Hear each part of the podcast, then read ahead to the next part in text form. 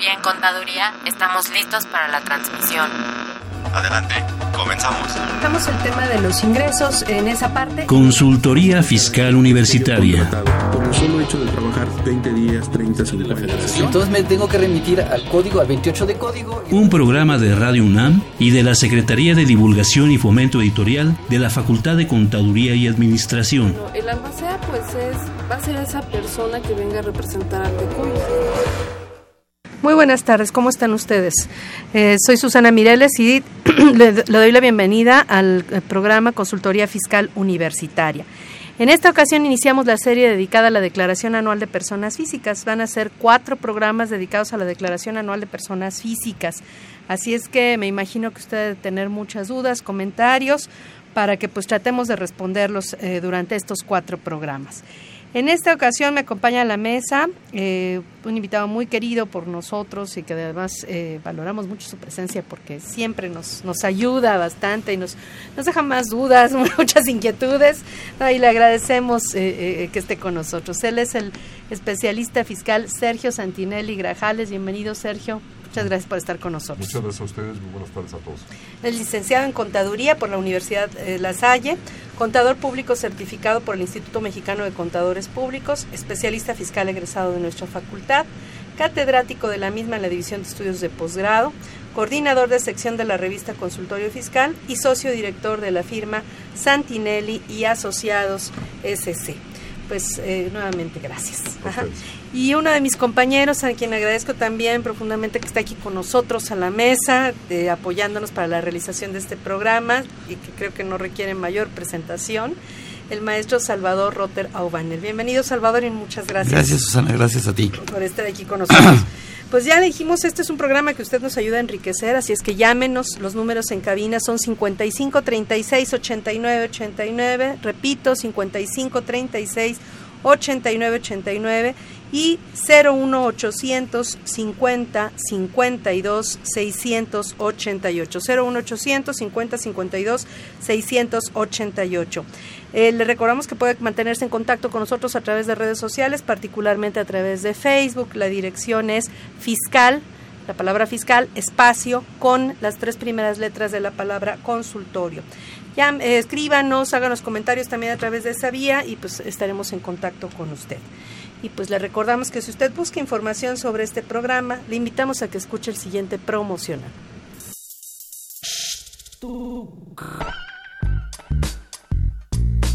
Si estás interesado en este y otros temas de consultorio fiscal, ingresa a tu navegador y escribe Radio UNAM. En la página principal da un clic en 860 de AM Audios. En el cuadro de diálogo elige Buscar por temas.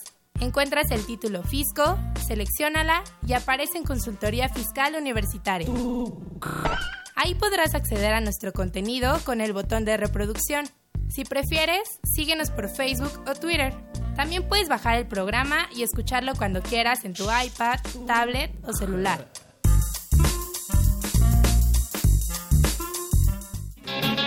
Los administradores celebramos 60 años de la creación de la licenciatura en la Facultad de Contaduría y Administración de la UNAM. Únete a los festejos, asiste al desayuno de generaciones. Viernes 7 de abril de 2017, 8 horas. Informes www.fca.unam.mx. 60 años administrando con visión.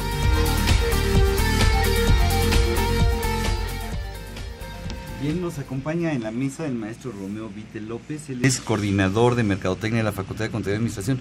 Viene a invitarnos a los festejos de los 60 años de la licenciatura en Administración. Maestro, ¿qué festejos vamos a tener por estos 60 años de esta licenciatura en nuestra facultad? Muchas gracias, Salvador. Mira, son tres festejos eh, a grandes rasgos. El primero es este domingo, la carrera atlética de 5 kilómetros, que va a salir en el estadio de CEU, va a culminar ahí, nos va a acompañar el director Juan Alberto Adamciade, que es el organizador de todo este evento. Y la carrera, bueno, van a ser 5 kilómetros, eh, van a, va a participar la comunidad universitaria, Ajá. los mismos estudiantes de la Facultad de Contaduría y Administración, asimismo como otros estudiantes de, de otras facultades y profesores de la misma universidad. Y hay categorías para todos los egresados.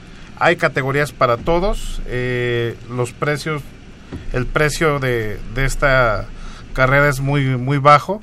Para la comunidad de la facultad son 200 pesos, para la comunidad de la UNAM 250 y para el público en general son 300 pesos. Esto va a incluir una playera, el número y una medalla por la simple participación en este evento. Magnífico. Y además de la carrera atlética, excelente que empecemos festejando con este, cuestiones deportivas. Pero además de eso... Tenemos el, el desayuno el viernes 7 de abril a las 8 de la mañana en el centro libanés, en el cual, bueno, pues nos vamos a reunir todas las generaciones, las 60 generaciones que han pasado por nuestra facultad y que obviamente les va a dar mucho gusto encontrarse. Les comentaba hace un momento que eh, llegan generaciones de los años 70, 60 y les da mucho gusto encontrarse después de tanto tiempo y este es un medio para volverlo a ver a, a nuestros compañeros, a, a la gente con la que estuvimos conviviendo en las bancas, en las aulas de, de clase y a nuestros maestros también. Claro, claro. Y entonces, excelente opción. ¿Y ese desayuno cuánto va a costar? Este desayuno tiene un costo de 400 pesos. Los boletos los pueden adquirir directamente en la división de administración, uh -huh. en la página de la facultad www.fca.unam.mx. Eh, vienen los teléfonos. El teléfono directo para este evento es el 5616-0116. Ok. Y ahí pueden encontrar los boletos a, de 8 de la mañana a 8 de la noche, de lunes a viernes. Ok, el, el, ¿la carrera este sábado? Este sábado es ya. El desayuno el sábado... El viernes, el viernes 7, 7 de, abril. de abril. Y además del desayuno y la carrera, ¿hay algo más? Es para cerrar con broche de oro el concierto de la FUNAM, que es el sábado 27 de mayo a las 8 de la noche en la sala Nezahualcóyotl. Va a estar muy, muy, muy entretenido. Van, van a haber cuerdas, va a haber piano, va a estar muy, muy, muy al estilo de la Universidad Nacional, muy cultural. Cultural, deportivo y, y de encuentro. Y de integración, exactamente, y de, integración. y de reencuentro, como de bien reencuentro. lo dices. Muy bien, pues muchas gracias maestro. Los invitamos a todos y muchas felicidades a todos los administradores por estos 60 años de la licenciatura en nuestra máxima casa de estudios. Gracias por invitarnos y además hay algo más que puedan tener como recuerdo o como como conmemoración de estos 60 años. Exactamente, este ya, ya no es un encuentro, va a ser una medalla conmem conmemorativa, eh, las cuales van a ser de dos tipos, una de plata, la otra va a ser una aleación, las vamos a poner en la página de la facultad y en esos en ese momento eh, saldrán los precios eh, al, al, aire y podemos ver eh, la forma de adquirirlas van a ser limitadas las medallas entonces va a ser un bonito recuerdo para todos porque eh, no todos los días se cumplen 60 años de la licenciatura en administración en la máxima casa de estudios. Así es, entonces nada más para recordarles y confirmar para que se inscriban, para que compren su boleto para participar para la carrera de este domingo. Este domingo es el primer evento, tienen de aquí al viernes, tienen que acudir a la facultad para eh, hacer el, el, ¿El pago, registro? el registro, les van a asignar el número, les van a dar su, su camiseta para que todo esté ordenado y, y podamos llevar una buena carrera. Excelente. Pues muchas gracias, maestro. Gracias por venir. Gracias, gracias por Salvador. esta invitación. Vamos al Info Fiscal y continuamos.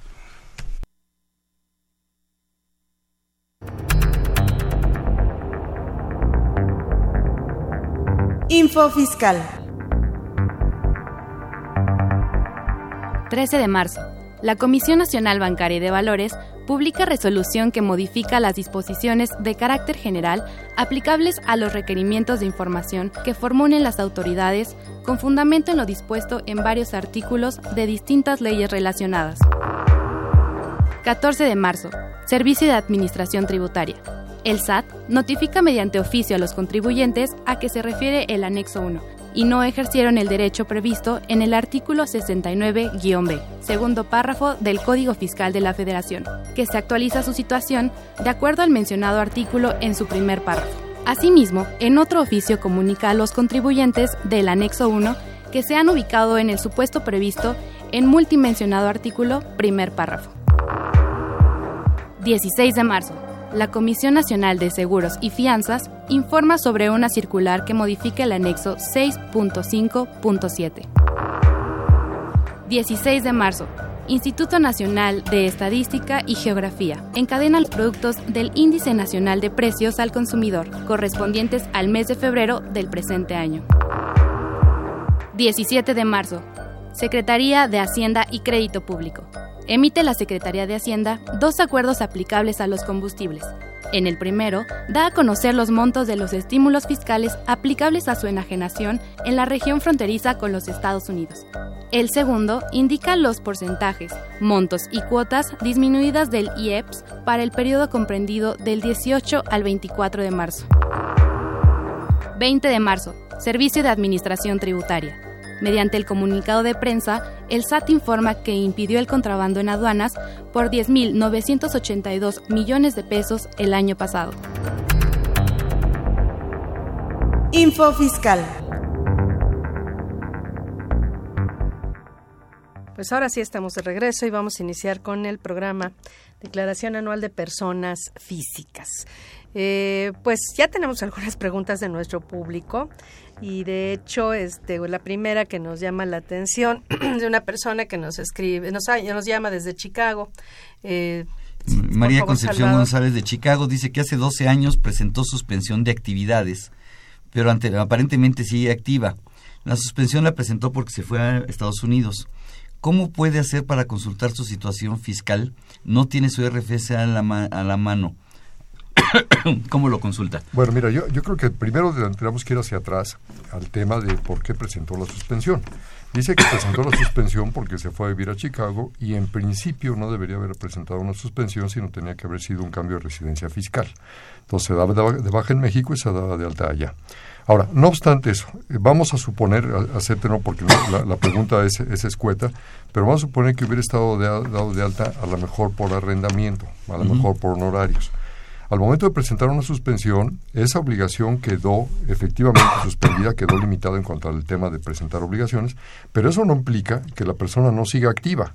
Entonces, no sé a qué se refiere con que siga activa, no sé cómo se enteró que sigue activa, pero aquí el punto es, puede seguir activa porque el registro federal del contribuyente sigue vivo, más eso no quiere decir que a lo mejor tuviese que estar presentando algún tipo de, declaración, y menos si en un momento está activa, por ejemplo, por salarios. Ahí no tendría que presentar nada ni tendría que preocuparse. Ahí quien presenta el aviso de suspensión es el patrón, se supone, ¿no? Cuando, se, supone, cuando, sales del centro de trabajo, cuando dejas el centro de trabajo, ¿no? Sí, ahora, desgraciadamente estando allá, no puede hacer una consulta, no puede, no puede revisar su situación fiscal porque realmente ahí tendría que ser en un tema de que venga a México o bien la otra situación sería acudir al consulado de México para otorgar un poder ante el cónsul a una persona que resida en México, un poder que, que, le permita trámites en materia fiscal y ese apoderado sí podría acudir con su registro federal de contribuyentes a, ver la situación fiscal. También la pregunta dice que no conoce acuerda su registro federal de contribuyentes. Ese es el primer bueno, tema. sin embargo, bueno, recordemos que el registro federal de contribuyentes en principio se integra por las eh, ciertas letras del nombre, de los apellidos y de su fecha de nacimiento. A lo mejor no tiene su homoclave, pero teniendo el nombre completo, la persona con el poder sí puede en ventanilla preguntar el registro de contribuyentes completo, con el nombre completo, insisto, y, las primeras eh, partes. Y con eso sí saber situación. De ahí en fuera es complicado, desde allá no se podría hacer. Así es. Ahora, de, en cualquier forma, digo, hoy ya mencionaron que lo correcto debe haber sido un aviso de cambio de residencia fiscal. De cualquier forma, aunque el aviso no haya sido el correcto, no tiene ningún problema en cuanto, no debería tener ningún problema en cuanto a omisión de presentación de declaraciones, multas, etcétera, porque realmente, este, digo, ya sea como cambio de residencia o como suspensión, el efecto pues, casi es el mismo, ¿no? por, eso decíamos, el hecho de que esté activa pues está bien porque últimamente no ha fallecido, afortunadamente, porque la única forma en principio de cancelar un registro de contribuyentes es con la muerte, o bien el cambio de residencia fiscal. Entonces, el que esté activa no es preocupante. lo que sería preocupante es que hubiera obligaciones. Que esté vivo el RFC, ajá. Y, que por ello le esté llegando algún requerimiento y por eso se hubiese enterado. Entonces sí sería preocupante porque hay que atender esa situación. Así es. Pues bueno, eh, quisimos atender en primera instancia esta pregunta, eh, este, dado que tiene que ver, digo, con algo previo a la presentación de declaraciones anuales. Pero yo quisiera preguntarles a, los dos, eh, quien, quien, quiera responder en este caso, ¿cuándo se presenta una declaración? Yo creo que ese sería el primer tema, porque además me está dando pie a otra pregunta de nuestro público, ¿no? Fíjate que la presentación de la declaración, eh, la mayoría de la gente piensa que como no rebasó los 400 mil pesos de ingresos, no tiene obligación de presentar la Pero tú te refieres que la gente tiene la idea de 400 mil en, general, sin importar, la, fuente. la fuente. Ah, la fuente. Ah. o sea, es una, es una eh, eh, interpretación errónea. Eh, el capítulo de salarios, que es que platicaremos hoy, me marca varias situaciones en las cuales tendría yo que presentar declaración anual y una de ellas es la de 400 mil pesos, solamente salarios.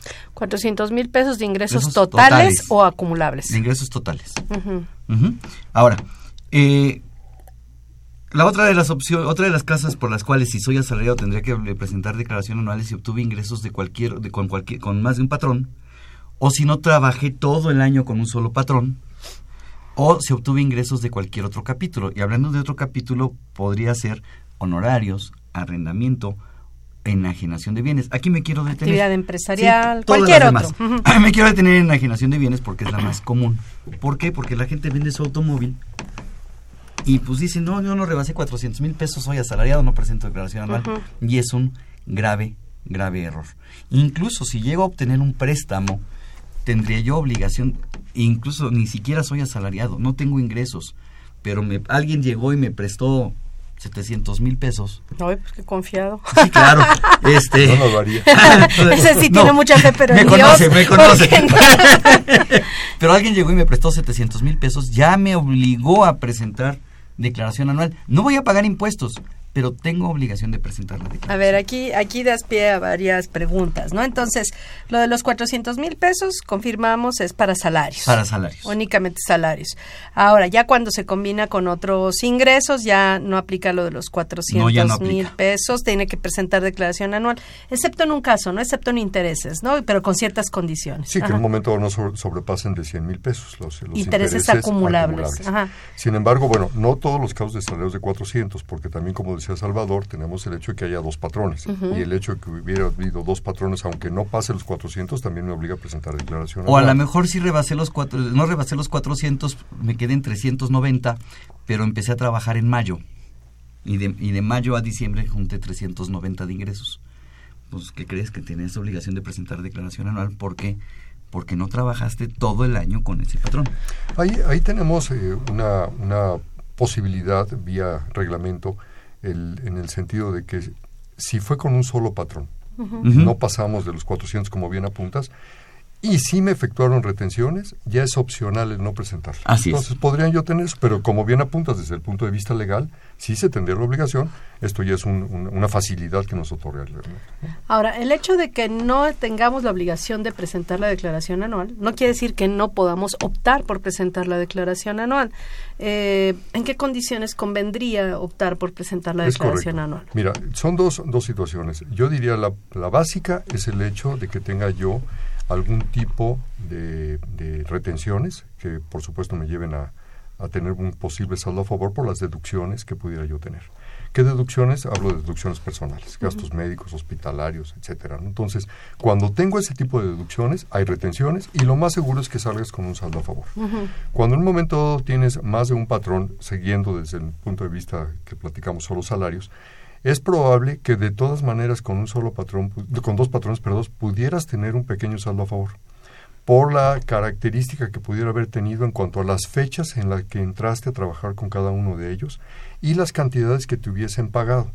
Me refiero, no muchas veces no nada más es el tema del sueldo, sino también tenemos las gratificaciones o llamadas aguinaldo, algún tipo de prestación que en un momento hubiera otorgado la empresa al momento de mi salida y eso podría estar motivando el que tuviera yo también una retención que aunque acumula yo los dos ingresos, pudiera yo tener un pequeño saldo a favor.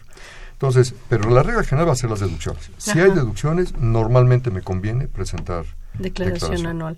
Y bueno, y, ya lo mencionaste, si trabajé menos de un año, si bien es cierto que puedo librarme de, la obligación de presentarlo, a lo mejor sí me convendría, porque ya al aplicarle la tarifa anual a ingresos de menos de un año, probablemente también salga con saldos a favor. ¿no? De, hecho, yo lo haría. Yo lo haría, si hubiera trabajado un mes y tenga yo la posibilidad de que no presente yo la declaración anual, eh, precisamente como bien apuntas, los cálculos de las retenciones que hace el patrón se hacen con tarifas mensuales que equivalen a la doceava parte de la declaración anual o del impuesto anual. Si en un momento nada más trabajé un mes, ese salario yo lo meto a una tarifa anual, a lo mejor ni siquiera tengo base. Bueno, sí tengo base, pero es muy, muy baja. Muy baja. Entonces, en consecuencia, me va a dar un saldo a favor. Y perdón, yo no soy de la idea de que se arreglan, aunque sean tres pesos. Así es. Y, y, bueno, esto lo menciono porque ya en años anteriores hubo un problema muy sonado con la Prodecon, que la Prodecon estuvo atendiendo, donde el SAT eh, negaba la devolución de saldos a favor a personas físicas que, que no estaban obligadas a presentar declaración anual, particularmente en el caso de los intereses, que porque no, no decían que no estaban obligadas, decían que ni siquiera tenían derecho a presentar declaración anual y a generar un saldo a su favor, ¿no? Así es. Y fíjate que aquí, como bien lo menciona eh, Sergio, es importante voltear a ver que los contribuyentes que tengan ingresos por salarios caigan en, o no en la obligación de presentar la declaración. Porque si caen en la obligación de presentarla y no la presentan, la autoridad la va a requerir. Y no necesariamente por los 400 mil pesos. Bien señalaba Sergio, ¿qué pasa si tuve dos patrones? Si tuve dos patrones, tengo la obligación de presentar la declaración y no me oye pero es que no rebasé los 400 mil pesos no importa. La autoridad me puede requerir mi declaración por no por no haberla presentado. Y, fíjate que, en esos casos incluso cuando se trabaja casi todo el año hasta pudiera haber cantidad a pagar porque es muy común que el, que el trabajador no avise a alguno de los dos patrones que tiene otro trabajo y que en consecuencia no deberían estarle aplicando el subsidio al salario en alguno de ellos, en alguno de esos trabajos y se los aplican en los dos. Y o las exenciones. O las exenciones, que, últimamente es una por todos los patrones que tengas. Y por todos los por concepto, ¿no? Una por aguinaldo, una por prima vacacional. Así es. Y entonces al momento que llegas al anual y que nada más tienes una y no dos, eh, dos aguinaldos exentos, una, pero no dos subsidios al, empleo, te sale cantidad a pagar. Entonces ahí de todas maneras el beneficio de las deducciones personales hay que buscarlo. Así es. Ah, claro, claro. Eh, bueno, ya y tocaremos el tema de las deducciones personales, obviamente, porque no son tan fáciles de aplicar en realidad hoy en día, ¿no? Tienen muchos requisitos. Pero además de lo que de lo que ya mencionaron ustedes, eh, Salvador hace rato tocaba un tema de la enajenación, por ejemplo, de un auto, de la venta de un auto usado, ¿no? Este que luego se nos olvida que pues eso puede puede llegar a ser un ingreso grabado o puede ser un ingreso exento.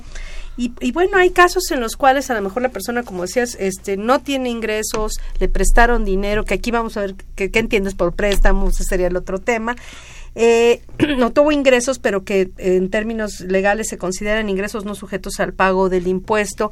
Y ahí la pregunta es si tiene que presentar la declaración. Y me refiero, a, eh, me refiero a este tema porque además Javier Guerra de la Benito Juárez nos manda, nos envía una pregunta y dice, vendí un departamento en 400 mil pesos, no percibo ingresos de ningún otro tipo, no soy pensionado, ¿tengo que manifestar Hacienda la venta de este departamento? Sí, la respuesta es sí. En el momento en que él obtiene un ingreso, que sea por honorarios nuevamente, eh, actividades empresariales, arrendamiento, y el capítulo 4, y ahí me vuelvo a detener, enajenación de bienes, tiene obligación de presentar declaración anual. Pero Probablemente es casa habitación. Es ¿eh? casa habitación, está exento, pero hay que recordar que las exenciones, para que apliquen, tienen que estar declaradas. Pero solo alguna de ellas. Solo alguna de ellas. Entonces. Algunas de ellas. Así es. Entonces yo sí le recomendaría presente su declaración anual. No va a tener que pagar impuesto. Lo hay un espacio específico en la declaración anual como dato informativo nada más enajenación de casa habitación, 400 mil pesos y se quita de problemas. Que aquí no sabemos si es casa habitación, ¿eh? no lo dice, nada más repito lo que, lo que menciona, dice vendió un departamento a 400 mil pesos, no percibe ingresos de ningún otro tipo y no es pensionado vamos a partir de dos supuestos, uno en que sí es casa habitación, Donde otro él vivía en que no y otro que a lo mejor lo tenía para rentar. Para... ¿Qué pasaría en, los dos casos? Bueno, si, en un momento dado era un departamento que no era casa habitación, entonces por supuesto que lo tiene que declarar. Ahí tiene que generar un pago de impuesto porque la cantidad no estaría exenta. Que habría que ver cuánto le retuvo el notario, ¿no? Claro, eh, hay que presentar la declaración y vía la retención del notario, a lo mejor incluso tiene un saldo a favor, que también sería muy seguro que lo tuviera. Eh, por los montos que comenta y porque no tiene los ingresos. Ahora, si fuese una casa habitación, si hubiera sido su casa habitación, y se declaró así ante el notario, seguramente exentaron la operación, porque tenemos el equivalente 700 mil UDIs eh, como exento, que más o menos son 3 millones 800 mil pesos. Por lo tanto, esta venta estaría exenta. En ese orden de ideas, al estar exenta como tal la, operación y no pasar de los 500 mil pesos que marca la ley del impuesto a la renta, la obligación de presentar la declaración como tal no la tendría. Sin embargo, fíjate que hay un, tema aquí, bueno, perdón, lo, pongo sobre la mesa porque es un tema práctico, de qué pasa con el notario. El notario sí avisa a la autoridad fiscal que hubo una venta. Y aunque la venta hubiera sido por un monto inferior, hemos tenido casos en que la autoridad toca la puerta y te dice, oye, no declaraste. Y entonces ahora te metes tú como contribuyente en la bronca de, decir, oye, si no declaré, pero porque la ley dice que no tengo que declarar. Solo, ahora, a partir de 500 ingresos totales, sin importar si están exentos o grabados. Así es. Que, todos como, los que como dice la pregunta, en principio pareciera ser que es absolutamente el único ingreso. Entonces, en consecuencia, no tendría la obligación. Pero déjame lo pregunto así y, y el señor está seguro que no tiene la obligación. Al, momento que te toca la autoridad fiscal y te dice oye por qué no lo declaraste a lo mejor el señor no tiene los elementos como para poder decir ahorita oye es que de conformidad con la ley no lo tengo que hacer no pero vamos legalmente siendo muy muy eh, este, puritanos y teóricos en un monto de 400 en una casa habitación que esté exenta no tendría que presentarla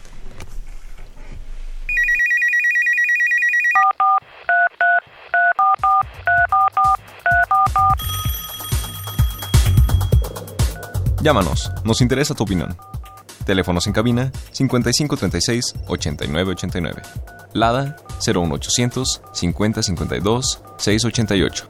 Facebook fiscal.com.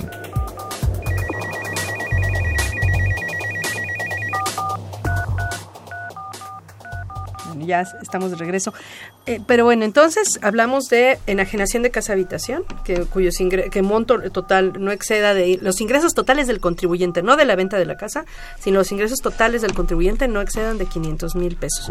Pero no es el único supuesto de ingresos exentos que están obligados a declararse aunque no generen pago de impuesto para no perder la exención. En este caso, si no se declara, se pierde la exención y el SAT podría cobrarme el pago, el, impuesto sobre la venta de mi casa. Fíjate que Sergio hizo una aclaración muy, muy interesante y el señor está seguro de que no tiene la obligación de presentar declaración anual, porque yo quisiera tocar un tema o dar pauta para que Sergio nos haga favor de platicarnos, porque hay un tema que se llama discrepancia fiscal. Pero si te parece, antes de pasar a la, de pasar a la discrepancia, terminamos nada más con el, tema de los exentos que se declaran, para no dejarlo a medias, ¿no? Entonces sería la venta de casa-habitación, ¿qué otro supuesto? Las donaciones, cuando en un momento dado existen regalos entre, entre familiares, por ejemplo, de padre a hijo, hijo a padre, ¿Son donativos recibidos? Son donativos recibidos. Los donativos recibidos también están exentos, pero igual, si paso de los 500 mil pesos, tendría yo que, estarlo declarando. Este, las herencias. La herencia es otra exención. Eh, aquí en México, afortunadamente, no se paga impuesto por la herencia, sin importar quién será el heredero, porque también muchas veces te dicen, oye, es que solo es herencia en línea recta, padres e hijos. No, o hijos padres que también se da. No, no, no, aquí es cualquier tipo de, de, beneficiario en una herencia, en un heredero, no tendría que pagar impuesto, pero igual, si sobrepasa montos, hay que declararlo. Y si no se hace, se pierde la exención. Y la otra, por ejemplo, los intereses.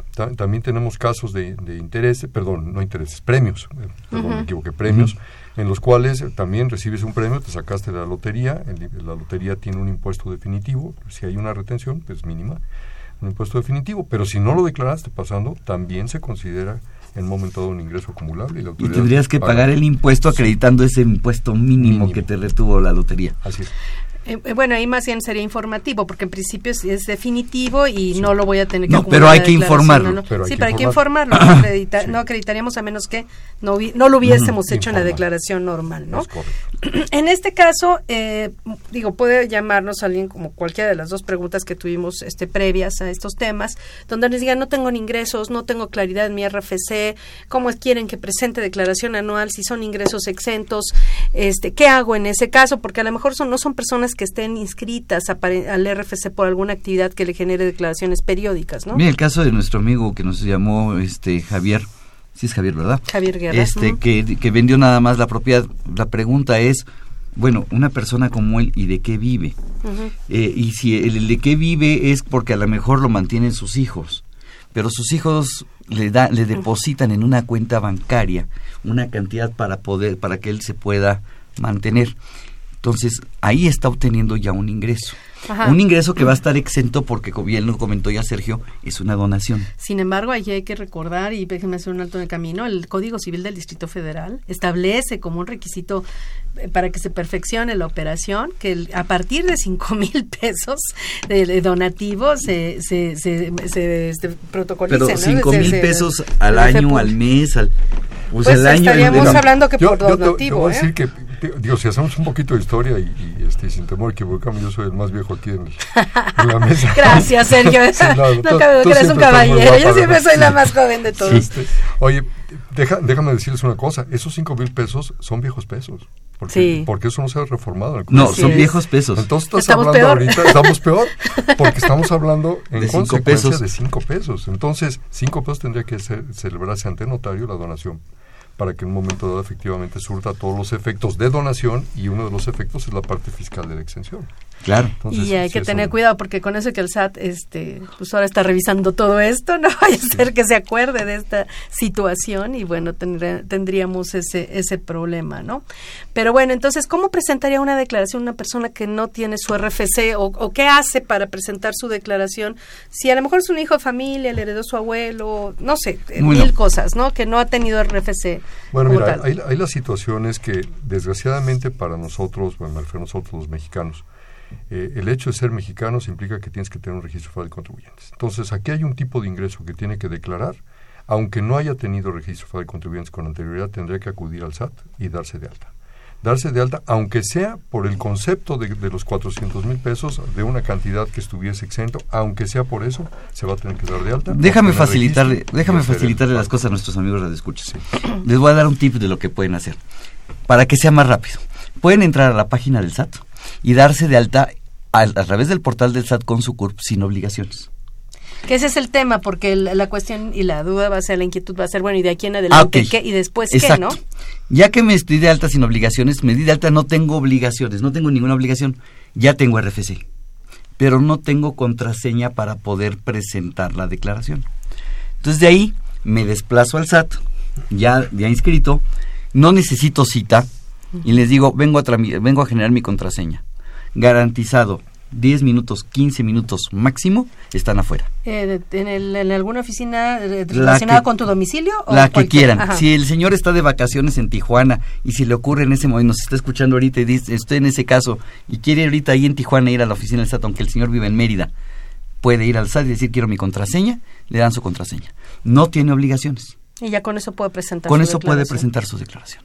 Y ya, Y de ya. la libra y, y- y sus exenciones quedan seguras, Mm, firmes, porque además están condicionadas en realidad a que presente esta declaración para que queden firmes, ¿no? Así es. Y mire, ya ven, eh, eh, estamos generando ya dudas entre el público. Esperemos que más respuestas que dudas. Ángel Cervantes, de la Ciudad de México. Diferencia entre impuesto por venta o por donación.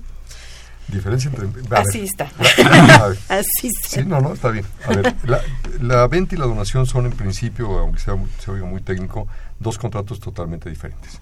La venta, eh, que técnicamente es una compra-venta, es cuando alguien ofrece un- algo, un bien, un producto, este, a un tercero y ese tercero de- acepta ese producto y el precio. Ahí hay una, ahí hay una venta. Y se recibe Esa una contraprestación. Y en consecuencia, lo que tenemos efectivamente es una contraprestación a cambio del bien. Y eh, tratándose de donación es cuando a título voluntario una persona le regala, ese es el término Coloquial. coloquial, digamos, le regala algo a otra persona. Eso es una donación. Eh, en México tenemos varios tipos de donación, pero lo- la común es la, la donación que se le conoce como pura, en la que pues, yo te regalo este libro y es tuyo y, se- y tú lo aceptas y se acabó. Entonces ahí no hay una contraprestación, no hay un pago. Esa es la gran diferencia. En ambos casos puedo estar obteniendo un ingreso, por, por eso el tema de que lo saquemos aquí en la mesa. Porque si a mí me regalaron, me regalaron un dinero, ese dinero es una donación, no pagué por ese dinero, es una donación, pero si pasó de los 500 mil tendré que declararlo. Y que este- depende de quién me regale, porque Claro, si me también, regalan sí. eh, lo- mis ascendientes, mi papá, mi abuelo, mi mamá, están exentas. Eh, si, si yo le regalo a mis hijos, van a estar exentas. O tu hijo te regala. O mi hijo me regala a mí también, este, van a estar exentas. Pero ya, por ejemplo, si mi hermana me regala a mí, eh, va, sí van a estar exentas, pero hasta el límite de tres salarios mínimos. Tres bueno, todo- o- o- y- o- y o un más, ¿no? Sí, Ah. tres sumas elevadas al año. tres sumas elevadas al año, ¿no? Así es. El, entonces, este, depende de quién me regale. Es correcto. Entonces, esa es la diferencia entre los dos conceptos de donación y venta. Y que en uno recibe el ingreso quien vende y en otro recibe el ingreso quien recibe. ¿no? Esa sería, esas sería, digamos, las dos diferencias. Y bueno, eh, ahora sí, este, damos pie entonces, si quieres, Salvador, al tema de, la, de lo que decíamos de la discrepancia fiscal. Explícanos esto. Este, yo lo que comentaba es que hay un concepto en la ley del impuesto a la renta que se llama discrepancia fiscal. La autoridad lo que hace es decirme, si tus gastos fueron mayores que tus ingresos, entonces me estás omitiendo ingresos. Caes en una discrepancia fiscal. La autoridad tiene muchos elementos para poder determinar esto. De hecho, la autoridad lo va a hacer ella y me va a llegar a notificar, ¿qué crees? Que me di cuenta que tus gastos son mayores. Y nos define qué va a ser gasto.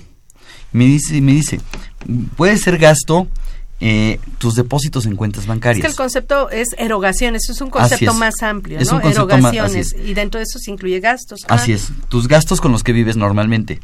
Eh, los depósitos en tus cuentas bancarias, la compra de vehículos, la compra de terrenos y cuentas bancarias estoy hablando todas, incluyendo tarjetas de crédito.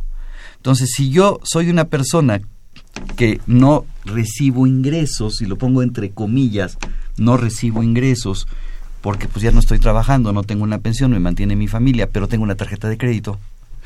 Entonces la autoridad al final del año me podría decir mil pesos. Pero tiene ingresos exentos. Decías, bueno, si tiene una pensión y ahí ya está justificado, Sí, pero si no, tiene una pensión, si me mantienen mis hijos, ¿De dónde sacaste 200 Tendrías que declarar el donativo en, los datos informativos. Así es. Y la pregunta es si tendría que declarar el uso de la tarjeta, porque habla de préstamos, donativos o premios que en individual o su conjunto excedan de cierta cantidad. También estaríamos hablando, hablando de préstamos, ¿incluiríamos el uso de tarjetas o eso no? No, eso no. en los datos informativos me refiero, sí, Sí, sí, no. El, uso de la tarjeta no es, no es un préstamo. Estás utilizando efectivamente una línea de crédito, pero no se considera como tal, como préstamo. Entonces, no, ese no tendría que declararse. El préstamo estamos hablando cuando exista ya realmente entre, entre individuos o entre personas, eh, una persona moral y una, sociedad y una persona física, que le presten una cantidad de dinero que entre a su cuenta. O un banco, un crédito hipotecario, o fui ahorita y tramité un crédito para comprarme un carro. ¿Sí? Y aquí hay que tener mucho cuidado porque hay gente que tiene sus ingresos por 400 mil pesos, 390 mil para que no tenga la obligación en salarios de presentar declaración anual, pero el señor fue y tramitó un crédito hipotecario para comprar su casa y le prestaron un millón de pesos. Va a tener que declarar. Entonces tiene obligación de presentar declaración anual, porque cuando los préstamos rebasen 600 mil y o donativos o su conjunto, junto con mis ingresos normales, rebasen los 600 mil pesos, tengo obligación de informarlo. Informarlo en la declaración. Sí, no necesariamente pago. Y fíjate que las cosas luego, luego dicen que, no le consultes ni a un abogado ni a un contador porque están entrenados para encontrar problemas. pero, pero fíjate que entre parejas, entre los cónyuges, también es una bronca, porque muchas veces el, el, marido abnegado, siempre sufrido, le, deposita. ¿Dónde he oído eso? Yo tengo una lista de los contra casos contrarios. ¿eh? un día vamos a hacer, a ver quién, quién junta más. el programa fiscal y yo, el, caso es que el marido le deposita a la, esposa, pero fíjate, le deposita en efectivo. Va y saca dinero de su cuenta y va y le deposita. Lo saca del cajero y luego va y lo deposita. Y le deposita en efectivo. Entonces, ahí estamos otra vez en otra bronca, porque la señora, bueno, la señora va a estar en problemas. ¿Por qué? Porque ella está teniendo un ingreso que a lo mejor no está declarando y que debería tener que declarar. Ahora, si las cuentas son de los mismos, pues realmente no, no deberíamos tener un conflicto pero esto es muy común que también se dé. Bueno, perdón, vamos a hacer una pausa en este momento y si les parece ahorita continuamos con este tema porque es muy muy importante puntualizar todos estos casos de errores comunes que cometemos al manejar el dinero, ¿no?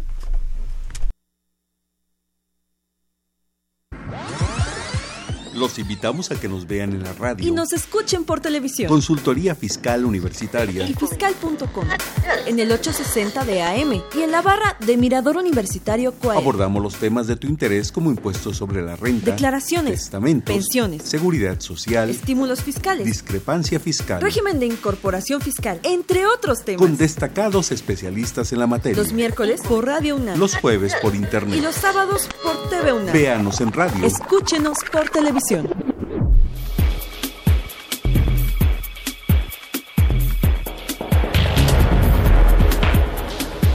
En esta nueva edición, la 662, Consultorio Fiscal, como siempre, presenta interesantes artículos de corte jurídico, laboral, contable, financiero y fiscal. En este ejemplar, Auri Florencia Alba Méndez puntualiza el outsourcing, el régimen de subcontratación laboral, fiscal y penal. Pedro Gaitán Ángeles describe la historia sin fin de los combustibles automotrices y su efecto en el ánimo de los mexicanos. Alejandro Guizar Acosta y Rodrigo Maldonado de la Garza analizan el marco normativo de la UMA y su aplicación en el artículo 93 de la Ley del Impuesto sobre la Renta. Laura Lisset Aguilar Altamirano comenta los errores en la emisión de CFDI de los pagos en parcialidades. Estos y otros temas de gran interés se presentan en el número 662 de Consultorio Fiscal. Suscripciones a los teléfonos 5616-1355 y 5622-8310. También a través de la tienda electrónica publishing.fca.unam.mx o en la página electrónica de esta revista consultoriofiscal.unam.mx.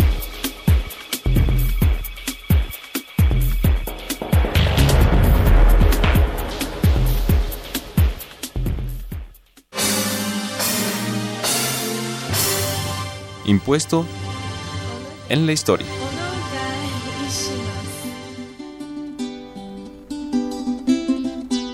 Corría el 9 de enero de 1854 cuando Santana... No, un momento. No me refiero a ese, sino a Antonio de Padua, María Severino López de Santa Ana y Pérez de Lebrón, mejor conocido como Su Alteza Serenísima, el general Antonio López de Santa Ana, quien estableció una contribución por las puertas y ventanas exteriores de los edificios urbanos y rústicos de la República. La tarifa iba de un real por cada puerta y cuatro octavos por cada ventana exterior si las casas estaban construidas de piedra, ladrillo o adobe. Las construidas de otra manera pagarían cuatro octavos y dos respectivamente. Las ventanas y puertas de los jornaleros y gentes pobres quedarían exceptuadas. Este impuesto lo pagarían los inquilinos o los propietarios cuando vivieran en sus propias casas. Si estuviesen deshabitadas, no se les cobraría el impuesto. Se comenzaría a causar a partir del mes siguiente. Fuente Centro de Estudios Políticos y de Historia Presente.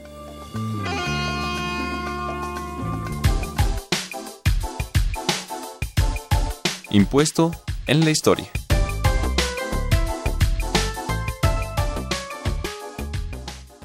Pues ya estamos de regreso. Y bueno, entonces tenemos como muchas prácticas muy comunes, no tan sanas en el manejo del dinero. ¿Qué podrían decirme ustedes? ¿Qué es lo que puede generar problemas respecto a este tema? Ya Sergio hablaba de algo de esto, ¿no? Sí, yo, yo, quería preguntarle a Sergio sobre dos cosas. Una Te queremos aprovechar. Eh, las, las cuentas fiscales y las no fiscales las cuentas de bancos fiscales. Si existen. Si existen o, o, es un, o es mito. Es una leyenda urbana. Es una leyenda urbana. Y el otro es, ¿qué pasa si pago mi tarjeta de crédito en efectivo? O deposito en cualquier cuenta en efectivo. el pago de colegiatura, en fin, todo eso. Voy, voy, a empezar por la segunda.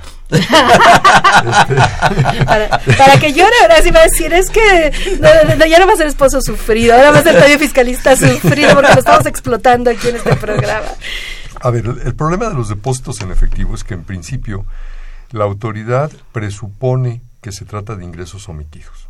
Entonces, no necesariamente lo son, pero, pero se presupone. Y el problema de depositar en efectivo a tu tarjeta de crédito, una cuenta de cheques, es, es que no tienes forma de demostrar en, una, en un aspecto real y jurídico el origen del recurso. Me voy a ir incluso a algo que es muy práctico que la gente haga y es que de repente dicen, oye, ese es el plazo para pagar mi tarjeta de crédito. En el mismo banco, ¿eh? en el mismo banco, sacan de su cuenta de cheques en efectivo y pagan la tarjeta en efectivo. Ante la institución bancaria, eso no fue un traspaso, ya es definitivamente un pago en efectivo. Si el pago pasó de los 15 mil pesos, la institución bancaria le va a avisar al SAT. Le va a decir, oye, fíjate que este cuate está depositando aquí 15 mil pesos en efectivo o más, ¿no? Y entonces el SAT le va a mandar un requerimiento y le va a decir, oye, me debes por ingreso omitido el impuesto de esos 15 mil. Entonces, esta persona tranquilamente puede decir, oye, que son los, los, decimos los errores. No, no, no, yo saqué ese dinero en ese momento y lo deposité. No, tú Aquí no me tengo puedes mi comprobante demostrar. del uso del cajero. Claro. y- Dos minutos antes. ajá. No me puedes demostrar que el dinero que te entregaron es el mismo que se utilizó. Por favor, que no me lo tome mal el auditorio, pero a lo mejor él fue y sacó 15 mil en efectivo y está depositando los 15 mil de lo que no había declarado. Y eso no puede demostrar ni el a favor ni el contra de lo que acabo de decir. Entonces es un error típico, es muy común que se dé y nos mete en muchos problemas. Que podrías ir con tu misma tarjeta de débito a la caja del banco y decirle, cárgueme a mi Así cuenta de cheques este el pago de mi tarjeta. Y, y ahí te pasan, te genera el comprobante, lo firmas y se acabó. Es lo mismo y hasta te ahorraste y ahí tiempo, pasa ¿no? como traspaso y no pasa como efectivo. Ahora, la otra que dijiste, de las, de las cuentas eh, fiscales y no fiscales. Bueno, eso, eso, es totalmente un mito urbano, como, como ustedes comentaron. Últimamente es la cuenta de la persona. Aquí el tema no es que si es cuenta fiscal o no es cuenta fiscal, es que es cuenta de una persona. Y al ser cuenta de una persona, todos los ingresos que estén en esas cuentas, tengo que demostrar el origen de los mismos. Por eso la problemática de que si yo saco en efectivo de una para depositarlo en efectivo en la otra, ya no puedo demostrar que se trata de lo mismo. Si hago un cheque y lo deposito, o si hago un traspaso y pasa el dinero a la otra, no tengo ningún problema. No pasa absolutamente nada. Y esto, a la luz de lo que comentabas de la discrepancia fiscal, pues por supuesto que es preocupante.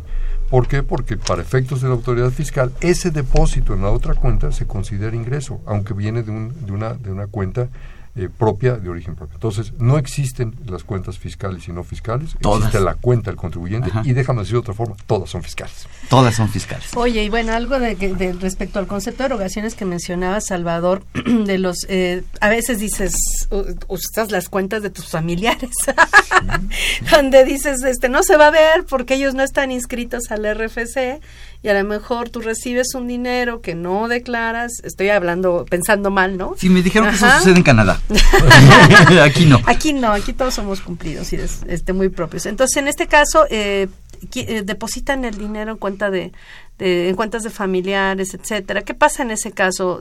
¿Afecta al, al contribuyente o afecta, Afecta al al familiar? contribuyente que está recibiendo el dinero de su cuenta, porque otra vez no podemos demostrar el origen de ello.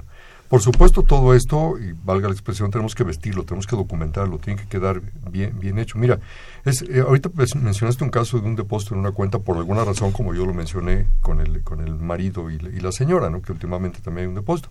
Pero ¿cuántas veces no de repente aparecen promociones en la que dicen, oye, está, se va a presentar un artista, pero ahorita la promoción solo es para tarjetas de un banco. No menciono ujú. nombres, pero Sí, men- sí, de, de un banco. Y resulta ser que Sergio Santinelli no tiene de ese banco, pero Susi sí. Y Susi, oye, no seas mala onda, saca con tu tarjeta de crédito y yo voy y te pago tu tarjeta de crédito. Y resulta ser que Susana no declaró en ese año nada de ingresos. Sin embargo, tiene un depósito a su tarjeta de crédito y tiene un gasto realizado por su tarjeta de crédito y no declaró nada. Discrepancia fiscal, omisión de ingresos y no hay forma de mostrarlo si no documentamos de alguna forma las Así cosas. es. Y, y muchas veces, digo, me da pena decirlo, pero muchas veces aún documentado tienes problema. Porque hay, hay ocasiones en que la propia autoridad no te convalida lo que estás haciendo. Fíjate, en, en el estado de Veracruz es muy común la práctica, eso en los pueblitos, en los municipios, de que si una persona vende su casa habitación, se escrituran terrenos, no se escritura la casa habitación. Y entonces de repente depositan y le dicen, oye, tú vendiste un terreno, no está exento, me debes el impuesto. ¿no? Sí, claro. Y, y oh sorpresa, ¿no? Claro que sí. Afortunadamente hay otros elementos que demuestran la existencia del inmueble, como el, el impuesto predial. Pero vamos, si no tienes ese elemento de impuesto predial, una cantidad exenta que depositaste en tu cuenta, no tienes el origen para demostrar que estaba exento. Entonces, todo este tipo de cosas de discrepancia fiscal son preocupantes. Cuando surgió el tema de que se incorporaba como erogación el pago a las tarjetas de crédito, la gente se preocupó mucho y empezó a decir que ya no había que usar tarjetas de crédito. Yo, yo creo que no debemos ser extremistas. No es el hecho que no se use la tarjeta de crédito, sino que se use en forma responsable ese gasto de tarjeta. Y que si presté la tarjeta, como lo, lo, pedí ahorita contigo, Susi, de, de, de esta promoción, este, bueno, que quede de alguna forma documentado. Y por favor, no pidan que les depositen en efectivo, que les hagan traspaso, que les hagan cheque. Pero a ver, Sergio, yo no tengo aquí una, una pregunta. ¿Qué pasa con esto de que estamos platicando de discrepancia fiscal? Yo no debería preocuparme si tengo cuentas bancarias, pero no estoy dado de alta en el SAT. El SAT me puede detectar si... Se me puede aplicar un procedimiento de discrepancia fiscal si no estoy registrado en el Registro Federal de Contribuyentes. Y si no tengo cuentas bancarias, sería también la No pregunta. tengo cuentas, Ah, sí que tengo, sí tengo cuentas Ajá. bancarias y sí estoy Ah, ya, depositando, pero- no tengo Así es, no te- RFC. RFC porque no tengo soy economía informal. Te entiendo perfectamente, pero déjame te comento que el artículo 55, fracción tercera del Código Fiscal de la Federación establece que cualquier depósito, aunque no estés dado de alta en alguna cuenta bancaria, permite la presunción de ingresos por parte de la autoridad. Y una presunción de ingresos es la discrepancia fiscal. Y el artículo 91 de la ley del impuesto a la renta también, lo menciona. ¿no? Y aquí hay que y hay que considerar que si creen que no los van a rastrear, hay que considerar que ahora digamos que lo que tiene unido todo el sistema es la CURP. O sea, porque realmente teniendo CURP está tu RFC ligado a tu CURP, las CURPs ya están ligadas todos a las cuentas bancarias, entonces por la CURP te pueden este, eh, detectar inmediatamente, ¿no? Entonces realmente no no es tan sencillo ya ocultar ingresos ni nada de eso teniendo cuentas bancarias, ¿no? Digo, ya si se trata de hacer un tipo de planeación fiscal para un divorcio, pues entonces sí deposítale a la señora en efectivo. si estás completo, Pero bueno. Hay que dar la asesoría completa. No, bueno, se lo de cada caso, porque los contadores nos enteramos de todo. ¿eh? podrás hacerte tonto con el psicólogo y todo, pero nosotros sí, no, ahí sí, no, no, no, definitivamente con nosotros no. Eh, bueno, este, vamos a hablar eh, de varias cosas. Eh, con, y de hecho ya tenemos muchas preguntas aquí en la mesa. Este, bueno, mira, aquí dices, David Santiago Montesinos dice, al principio Susana dijo que es un derecho la declaración anual y los otros eh, hablaron, los otros este, participantes hablaron como de la declaración como obligación. Este, la pregunta es, ¿por qué es un derecho, por qué es una obligación? A ver, mira, lo, que pasa es que efectivamente, si lo vemos en un contexto totalmente de, de ley, hablamos de una obligación, pero ¿por qué decimos del derecho?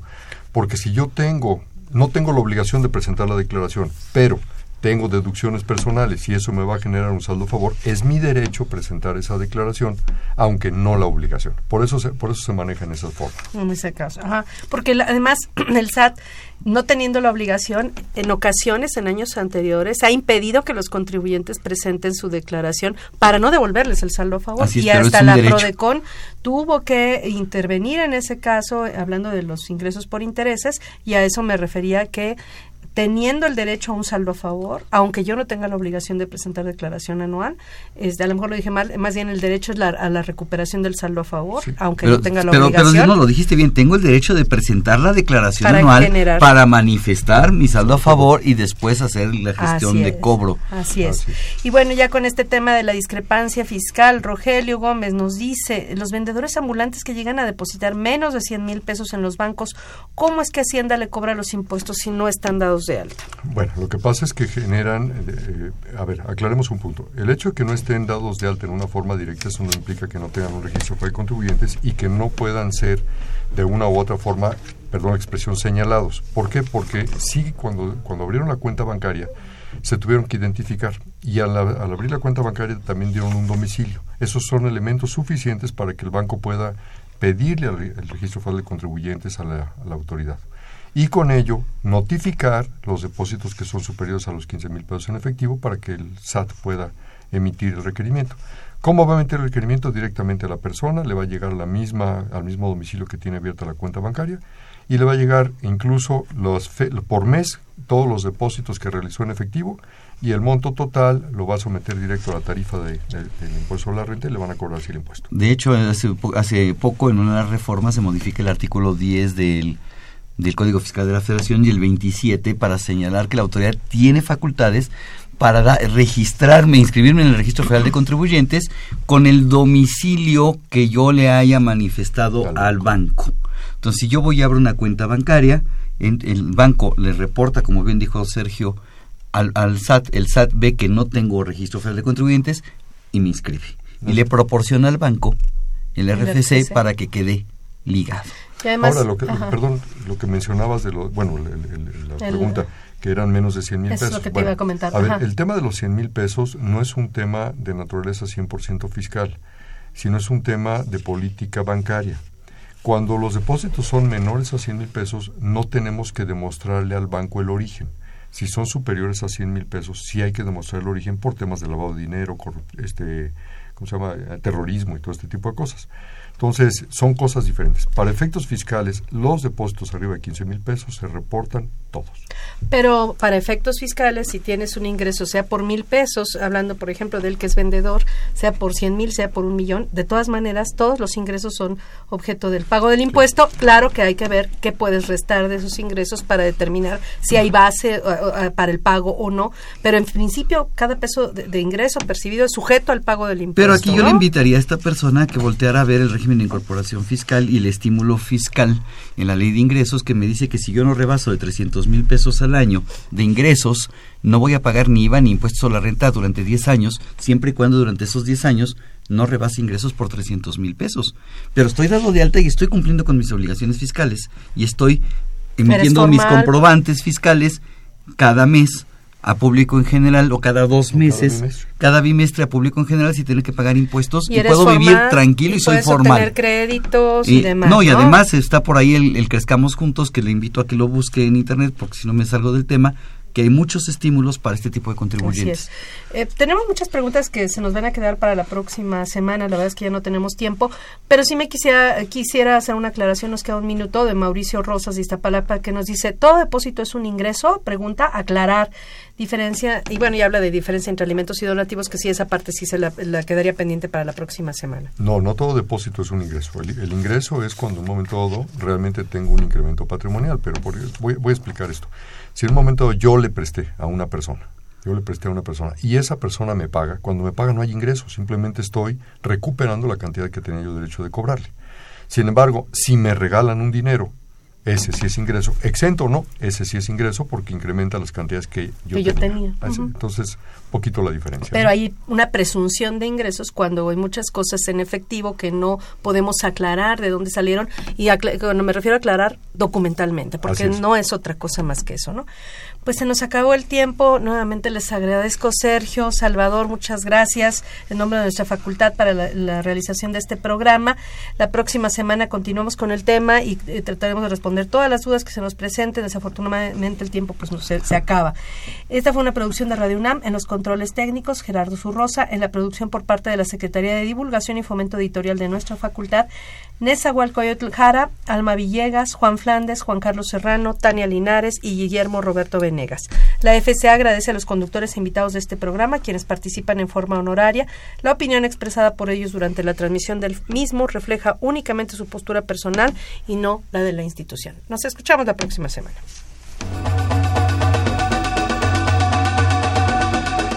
Consultoría Fiscal Universitaria